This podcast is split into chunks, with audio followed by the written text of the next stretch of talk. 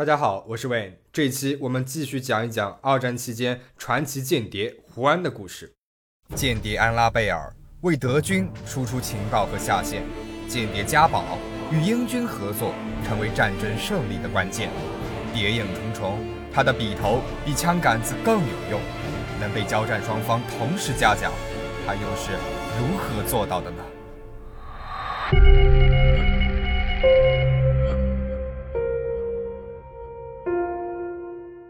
上一期我们讲了胡安和妻子阿拉塞利为德军做间谍，他说自己在伦敦，却一直待在葡萄牙的里斯本，而且发出去的情报都是他编造出来的。然而他编造的信息看起来都是如此的真实，德方对他的信息情报呢是照单全收，而英国这一边也开始注意到了这个代号为安拉贝尔的间谍。英国这一边其实早就注意到了安拉贝尔给德军发出去的大量情报，他们非常惊讶，英国境内竟然已经发展出一个这么庞大的德国间谍网了。他们方寸大乱，军情五处倾巢出动，突袭了德军电报当中所提及的隐藏地点，大规模的搜捕安拉贝尔的下线，却空手而归。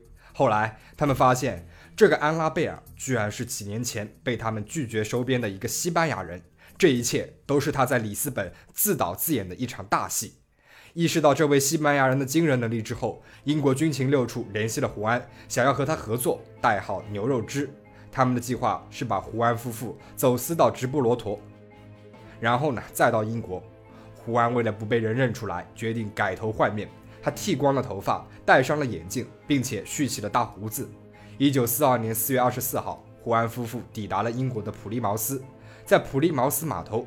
来接他们的是英国军情五处的头托马斯·哈里斯。哈里斯给了胡安他的第三个，也是最后一个代号“家宝”，这是当时最著名的女明星葛丽泰·家宝的姓氏。哈里斯说：“胡安演技一流，代号‘家宝’是实至名归。”那自此，胡安开始以双重间谍的身份开始了工作。哈里斯给胡安说了他的计划，继续给德军提供情报，而且要提供正确的情报。但是都是一些毫无战略价值的情报。俩人通力合作，一起写了三百一十五封信件，每一封信件大概有两千字左右。同时，他们还创造了二十七个下线，每一个下线都有自己的人生故事，就像那对委瑞内拉的兄弟和威尔士法西斯是一样的。阿伯威尔情报局此时已经被来自胡安的信息淹没了，应接不暇。他们认为有一个胡安放在英国就已经足够了，也没有再安排别的间谍渗透进英国。一九四二年十一月，胡安和哈里斯做了一个非常大胆的行为，获得了德国方面永远的信任。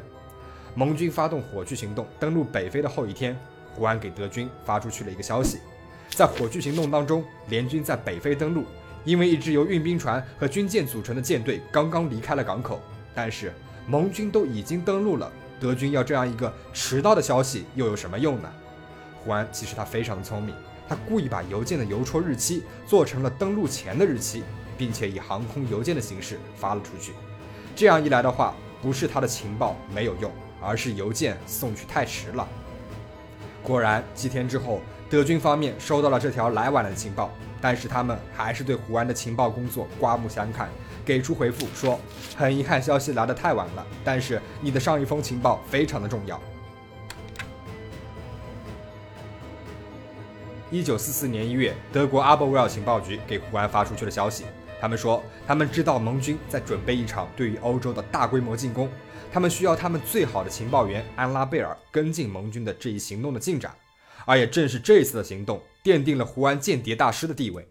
一九四四年六月，的确会有一场大规模的登陆，那就是霸王行动。霸王行动为诺曼底战役的代号，是盟军于第二次世界大战期间成功夺回德占西欧的军事行动。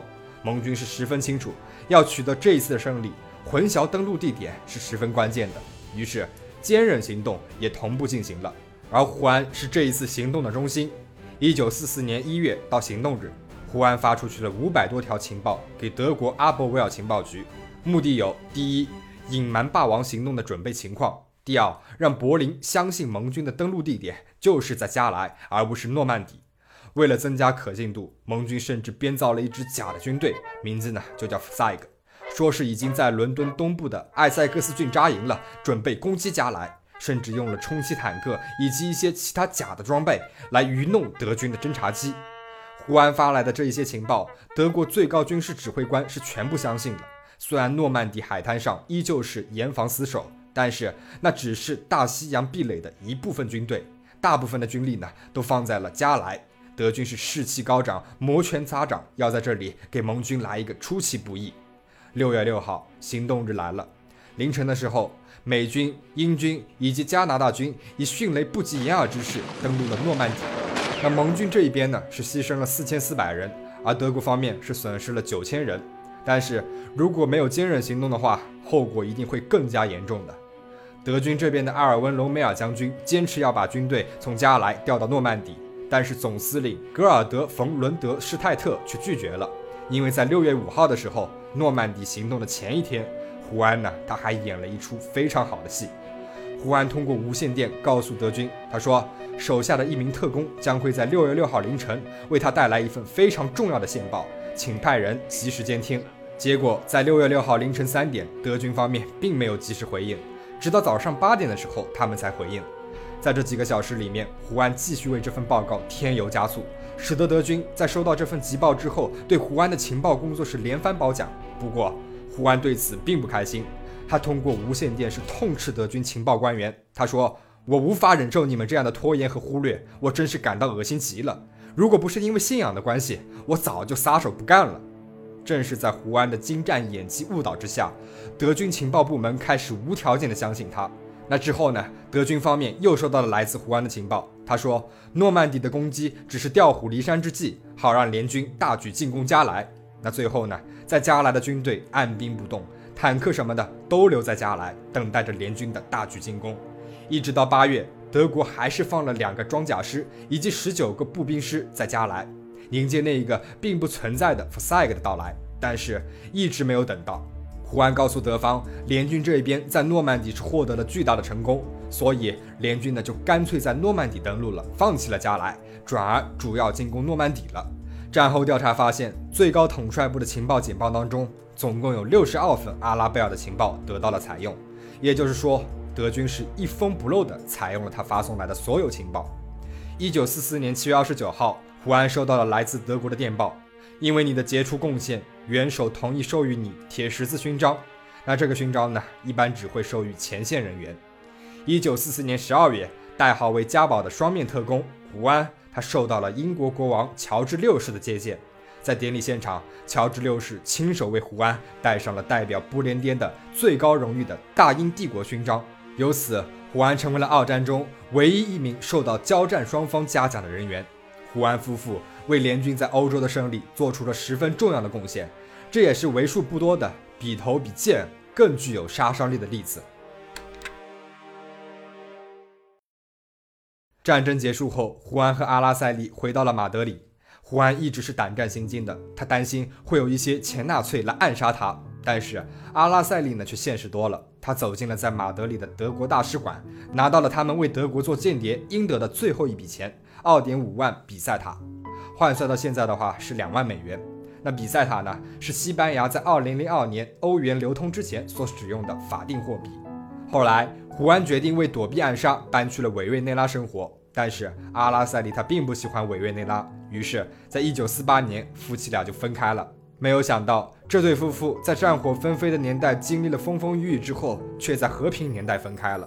而之后的阿拉塞利和三个孩子生活在了马德里的一个顶层公寓里面，由英国政府保护着。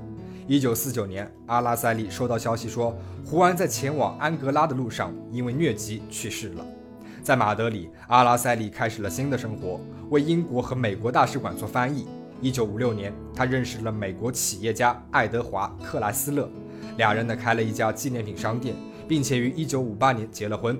他们的商店于一九六五年发展成了美术馆。当时也有小报称，他俩同时也在为 CIA 做间谍，收集情报。时间流逝，胡安和阿拉塞利的三个孩子长大成人了，也都有了自己的孩子。而当时西班牙的独裁者弗朗哥也于一九七五年去世了。胡安卡洛斯一世还引导了西班牙民主化，西班牙也于一九八二年举办了世界杯。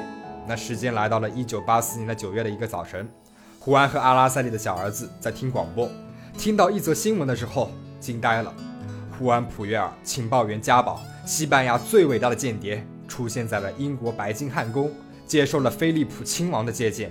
原来，当初胡安在军情五处的帮助之下，放出了自己已经死于疟疾的假消息，然后再回到了委瑞内拉，用新身份开始了新的生活。